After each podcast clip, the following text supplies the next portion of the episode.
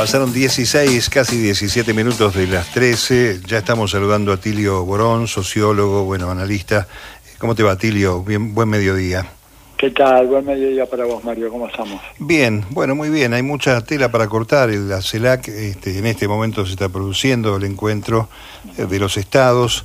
Eh, ¿Alguna reflexión sobre el peso que pueda tener esta organización de países sin Canadá y Estados Unidos en el futuro, en una región convulsionada y una frase muy dura del presidente de la Nación al abrir hoy hablando de eh, que no debemos permitir que esa derecha recalcitrante y fascista se ponga o ponga en riesgo a nuestros pueblos, dijo Alberto Fernández. Sí, la verdad que fue una frase realmente muy muy importante, no muy impactante. Este, de todas maneras no es la primera vez que el presidente Fernández pronuncia algunas frases eh, realmente eh, que llaman mucho la atención, ¿verdad? Lo hizo en la cumbre de las Américas y en Los Ángeles, en frente a Biden, ¿eh? cuando exigió, digamos, remover a Luis Almagro de la de la Secretaría Ejecutiva de la OEA e inclusive cuando le dijo que el hecho de ser anfitrión no da derecho a elegir quiénes son los invitados. O sea, es un hombre, digamos, que eh, a pesar de su estilo, eh, que vemos nosotros muy dialoguista y por momentos excesivamente, este, ¿cómo decirte? Eh, la, expresión eh, popular sería franelero, ¿no es cierto? Pero no es la más correcta, pero digamos la de alguien que realmente está permanentemente buscando hacer arreglos y insistir demasiado en encontrar eh, amistades o socios o acuerdos con gente con la cual él no puede realmente avanzar mucho. Eh, eh, no, es la primera vez, te decía que lo hace, y bueno, pero es un estilo que no, no se condice después con la, la, forma de ejecutar las políticas que él tiene, que realmente es una forma siempre mucho más mesurada que sus palabras. Hay un hiato entre sus palabras y, y la, la, la, acción de gobierno. Y eso me parece que es este algo significativo y un poco preocupante. Vamos a ver qué pasa ahora. Yo de todas maneras creo que tenemos la obligación de extenderle un crédito, ver qué pasa, cómo actúa, cómo moviliza a, a la... Este, cómo moviliza a la a la CELAC, si ejerce un liderazgo importante, digo, todo eso está abierto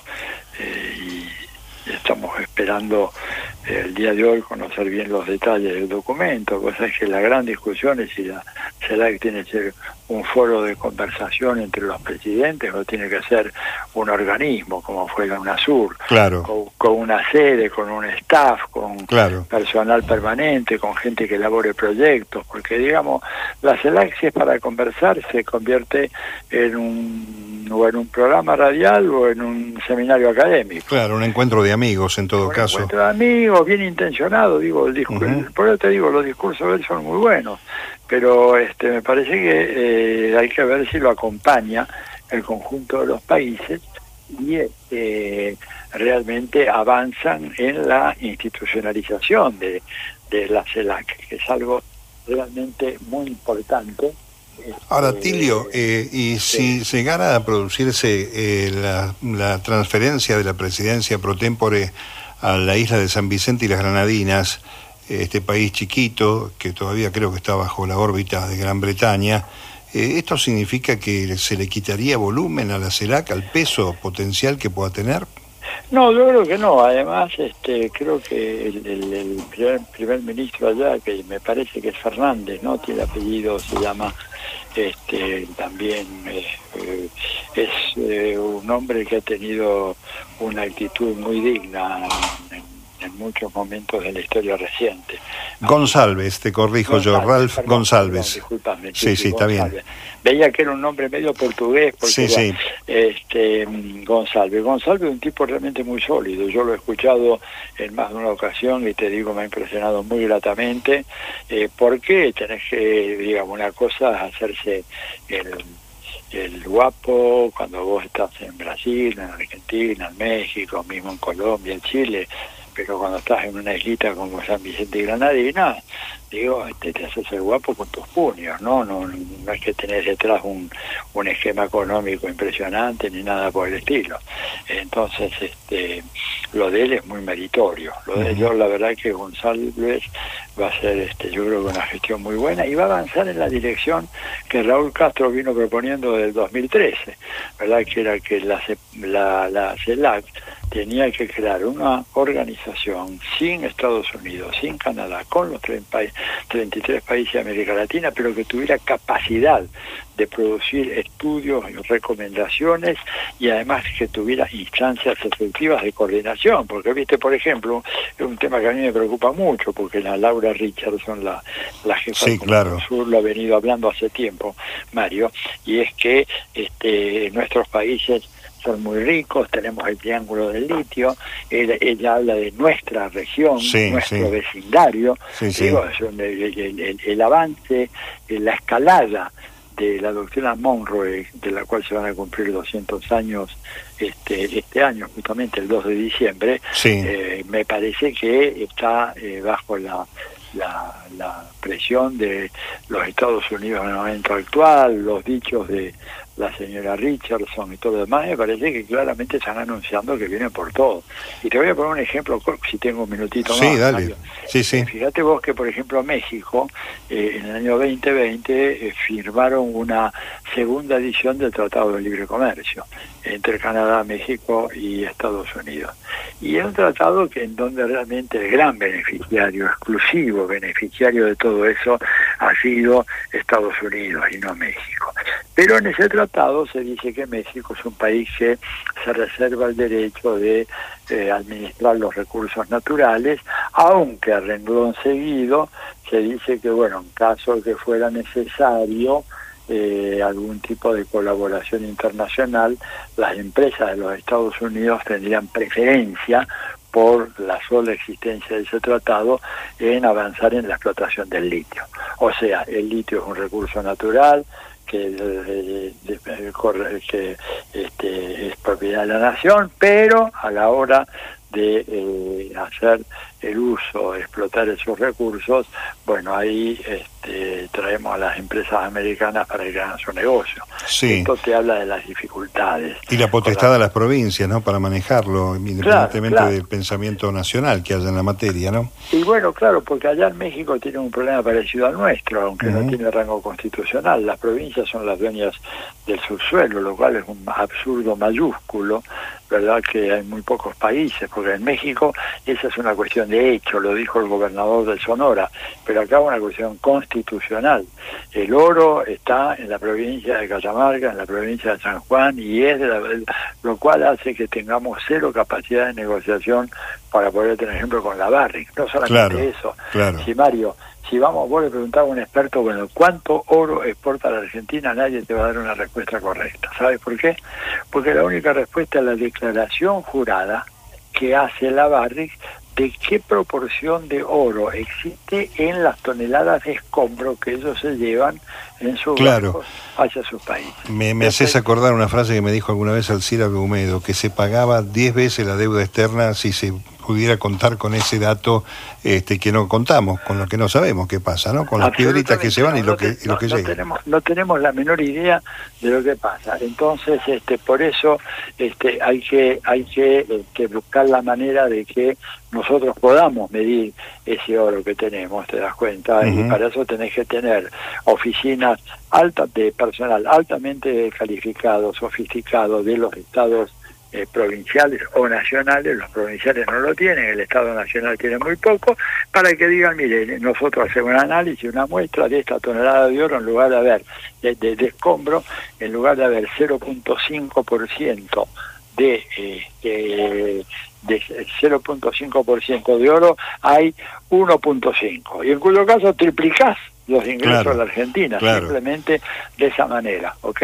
Tal cual. Este, entonces, bueno, ese es, ese es el, el, problema que tenemos y que hay que resolver y que, bueno, esperamos ya que en, los próximos en, los próximos tiempos acá en la Argentina se pueda llegar a hacer algo por el estilo. ¿sí? Ah, está claro. Antes de ir al caso en Venezuela y la no visita de Maduro al país, quiero preguntarte algo, Atilio, respecto a esta serie de enlaces que has hecho de Richardson, esta mirada respecto de la riqueza de la región, etcétera. ¿Vos crees que hay una coordinación, por llamar de alguna manera, de estos sectores de derecha extrema, ultramontana o fascista, como calificó Alberto Fernández, en asociación con estos intereses, más el caso Argentina, me permitiría agregar el comportamiento del Poder Judicial? Absolutamente, absolutamente. Pensar lo contrario sería una ingenuidad mayúscula. Este, digo, sería tema de una larga charla en otro momento que no puedo tener ahora, Mario, pero que te la prometo y la podemos dar. Esto, esto obedece a una, una coordinación internacional este, y, bueno, y esa coordinación internacional este, requiere que... Eh, nuestros países eh, eh, avancen, por ejemplo, en la CELAC, que era lo que decía Hugo Chávez. Chávez decía, ¿por qué estamos permitiendo que revienten la cordillera de los Andes con una explotación irracional del oro? Este, hagamos un protocolo para todas las naciones y este, esas naciones van a poder entonces regular eh, la explotación del oro y preservar la cordillera de los Andes. Pero lamentablemente no se avanzó en ese por ahora. Bien, eh, vamos a escuchar un audio del presidente Nicolás Maduro que creo que responde a una pregunta tuya vinculada con su no visita. Este, Así es. Espérame y, lo escuchamos juntos. Dale. A Ernesto, mandarle un mensaje a Tito Borón, a los compañeros, que si decidí no ir es por informaciones muy delicadas, muy delicadas era una simple provocación de una marcha, no, no, no. Era algo más grueso, coordinado de la Embajada de Estados Unidos con las ratas del macrismo, de la Patricia Bullrich y el Partido Judicial. Era algo más grueso, grueso, grueso, confirmado. Y bueno, implicaba entrar en combate en territorio distinto al de Venezuela y bueno, implicaba una gran provocación y una gran agresión. No, no lo hubiera hecho de otra manera. Que ellos tengan confianza que la decisión que esto se tomó fue la correcta, valorando objetivamente todos los elementos que tenemos de fuentes de inteligencia que nunca nos han fallado. Fuentes de inteligencia de primer nivel, que como saben no puedo ni siquiera sugerir de dónde vienen las fuentes de inteligencia, pero son muy poderosas han salvado la vida varias veces. Y veníamos evaluándolo durante días, veníamos evaluando eso. Así que, bueno, esperamos el apoyo de ellos. Bueno, esa es la palabra de Nicolás Maduro, eh, señalando algo muy grueso, dice Atilio.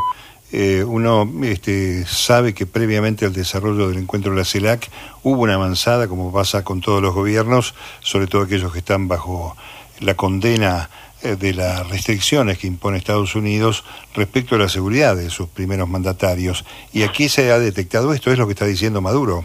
Se ha detectado esto, lamentablemente, además, desgraciadamente hay antecedentes que hablan de que hay algún tema de seguridad un poco eh, lábil en la Argentina, no nos olvidemos lo que pasó el primero de septiembre con Cristina, lo que pasó después con Máximo Kirchner, este, aparentemente no hubo garantías de que eso iba a estar muy bien controlado, y bueno, con buen tino Maduro decidió mandar a su canciller y no exponerse innecesariamente ante una situación que le garantizaban fuentes eh, y absolutamente eh, irreprochables de información y de inteligencia de que acá había un plan y que el plan era realmente liquidarlo.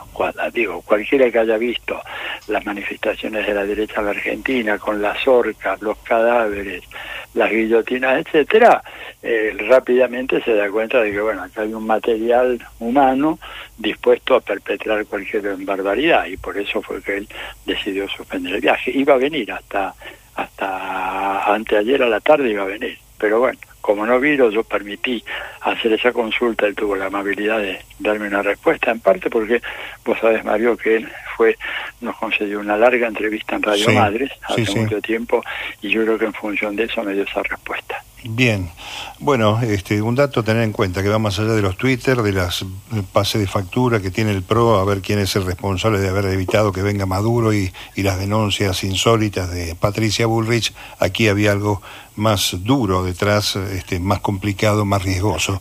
Eso queda claro. Así es. Bueno, Mario, estoy con un problema gravísimo de carácter doméstico. Bueno, ya te despido. Te, este, agradezco como siempre mucho este, la generosidad de atendernos aquí en Radio Nacional. ¿eh? Un abrazo, Tilio. Pero hay una emergencia en casa. Adelante. dale, abrazo grande y estoy a tu órdenes mañana para seguirlo con todo gusto. Con todo gusto, un abrazo grande. Atilio Borón, charlando con nosotros, 13.32 minutos.